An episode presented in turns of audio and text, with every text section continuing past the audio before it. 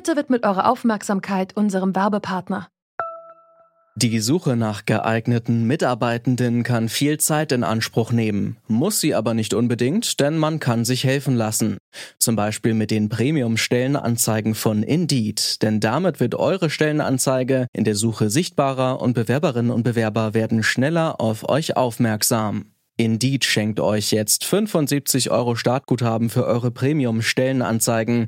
Klickt dazu auf den Link in den Show Notes. Es gelten die AGB.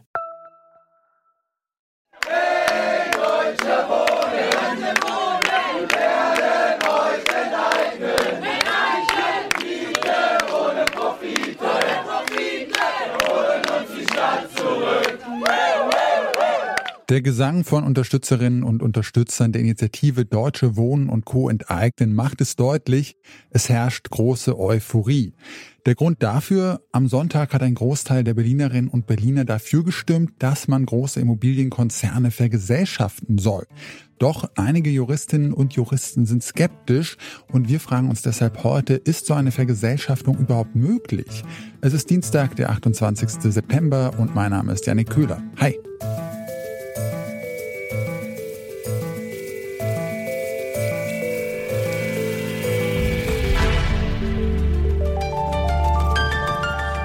Zurück zum Thema. 2019 hat sich die Initiative Deutsche Wohnen und Co. enteignen gegründet, um der angespannten Wohnungssituation in Berlin entgegenzutreten.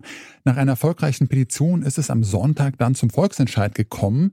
Bei dem haben sich rund 56 Prozent der Berlinerinnen und Berliner dafür ausgesprochen, dass ein Gesetzesentwurf erarbeitet werden soll, der sieht vor, dass große private Immobilienunternehmen vergesellschaftet werden sollen.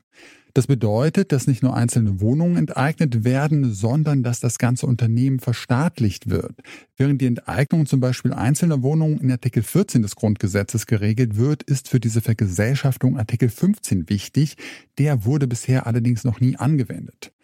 Die Initiative Deutsche Wohnen und Co. enteignen hofft aber genau das. Jonas Becker ist Mitglied der Initiative und ich habe ihn gefragt, warum sie einen solchen Volksentscheid angestrebt haben. Ja, zunächst einmal freuen wir uns natürlich, dass in diesem historischen Volksentscheid so eine deutliche Mehrheit der Berlinerinnen und Berliner für die Vergesellschaftung großer Konzerne gestimmt hat.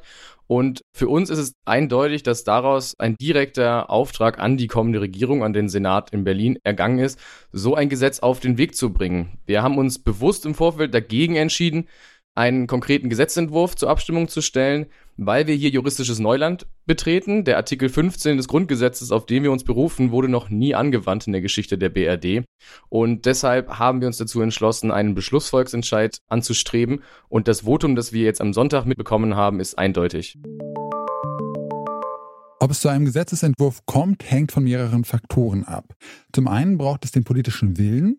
Franziska Giffey, die kommende Bürgermeisterin von Berlin, hat sich bereits am Montag in einem Interview im Inforadio zur aktuellen Situation geäußert. Ich habe auch immer gesagt, wenn der Volksentscheid positiv ausgeht, dann ist es selbstverständlich, dass eine jede Landesregierung auch damit nicht nur respektvoll, sondern auch verantwortungsvoll umgeht. Es gibt jetzt ein klares Votum und selbstverständlich werde ich das respektieren. Neben dem politischen Willen braucht es aber auch noch eine rechtliche Grundlage und genau hier könnte es schwierig werden. Vergangene Woche hat der Verein Neue Wege für Berlin ein Gutachten veröffentlicht. Demnach sei der Volksentscheid rechtlich nicht umsetzbar. Darüber habe ich mit dem Autor des Gutachtens, dem Staatsrechtler Ulrich Battes, gesprochen. Ich habe ihn gefragt, was denn rechtlich gegen so eine Vergesellschaftung spricht. Nun, weil Artikel 15 gilt zwar, der steht im Grundgesetz, aber Vorschriften des Grundgesetzes müssen in die Zeit gestellt werden. Das ist eine Formulierung des Bundesverfassungsgerichts, nicht von mir. Und ich will es an einem Beispiel machen. 1948, 49, als das Grundgesetz gemacht worden ist, hat man zum Beispiel auch Ehe und Familie geschützt. Damals war allen klar und niemand hat Zweifel gehabt, dass Ehe nur zwischen Personen unterschiedlichen Geschlechts möglich sei und dass Familie Vater, Mutter, Kind ist. Heute ist völlig unstrittig, dass Ehe natürlich auch zwischen gleichgeschlechtlichen Personen möglich ist und auch, dass eben Familie dort ist, wo Kinder sind. Also ich will damit sagen, der Wortlaut muss kontextualisiert werden und das bedeutet eben, was 1949 vom Wortlaut her galt, das muss heute wieder überprüft werden und da kommt es eben dann dazu, dass das Bundesverfassungsgericht, das es damals noch gar nicht gab, in seiner nunmehr 70-jährigen Rechtsprechung nach und nach den Grundsatz entwickelt hat, dass für alle staatliche Gewalt, auch für den Gesetzgeber, gilt, der Grundsatz der Verhältnismäßigkeit. Also das gab es damals noch nicht, jetzt gilt der und deshalb muss der jetzt auch angewendet werden und das bedeutet, es muss das geeignete und schonendste Mittel sein, der Artikel 15 und das ist er in der Form, wie das jetzt vorgesehen ist, einfach ratzfatz ab 3000 Wohnungen und nur in Berlin, das ist das eben nicht, das ist der Hintergrund. Der Berliner Senat hat in der Vergangenheit allerdings drei Gutachten in Auftrag gegeben, die da zu einem anderen Schluss kommen, die kommen nämlich zu dem Schluss, dass eine Vergesellschaftung juristisch nicht per se ausgeschlossen ist. Ein Gutachter argumentiert da etwa mit dem sogenannten Sozialstaatsprinzip. Das würde vom Gesetzgeber quasi fordern, Wohnraum zu sozialisieren, um so einer Verarmung von Mietern entgegenzuwirken. Was sagen Sie da zu diesen Gutachten? Das ist völlig isoliert. Es gibt auch die Meinung, man könne das Eigentum entziehen gegen einen symbolischen Euro. Wissen Sie, das ist Wunschdenken. Das ist von der Rechtsprechung des Bundesverfassungsgerichts meilenweit entfernt. Dann gehen Sie davon aus, dass jetzt bei der Prüfung dieser Gesetzesvorlage rauskommt, dass das rechtlich nicht machbar ist und dieser Volksentscheid dann im Weiteren ohne politische Konsequenzen bleibt? Ohne politische Konsequenzen. Es wird Maßnahmen geben müssen, die dafür sorgen, dass in Berlin eben mehr Wohnungen gebaut werden dass zum Beispiel auch die Wohnungsbehörden, dass die besser ausgestattet werden. Es liegen ja x Bauanträge liegen auf Halde, weil man jahrelang diese Behörden zu Recht zurückgestutzt hat. Also folgenlos wird das nicht bleiben, aber es gibt doch einen wichtigen Indikator.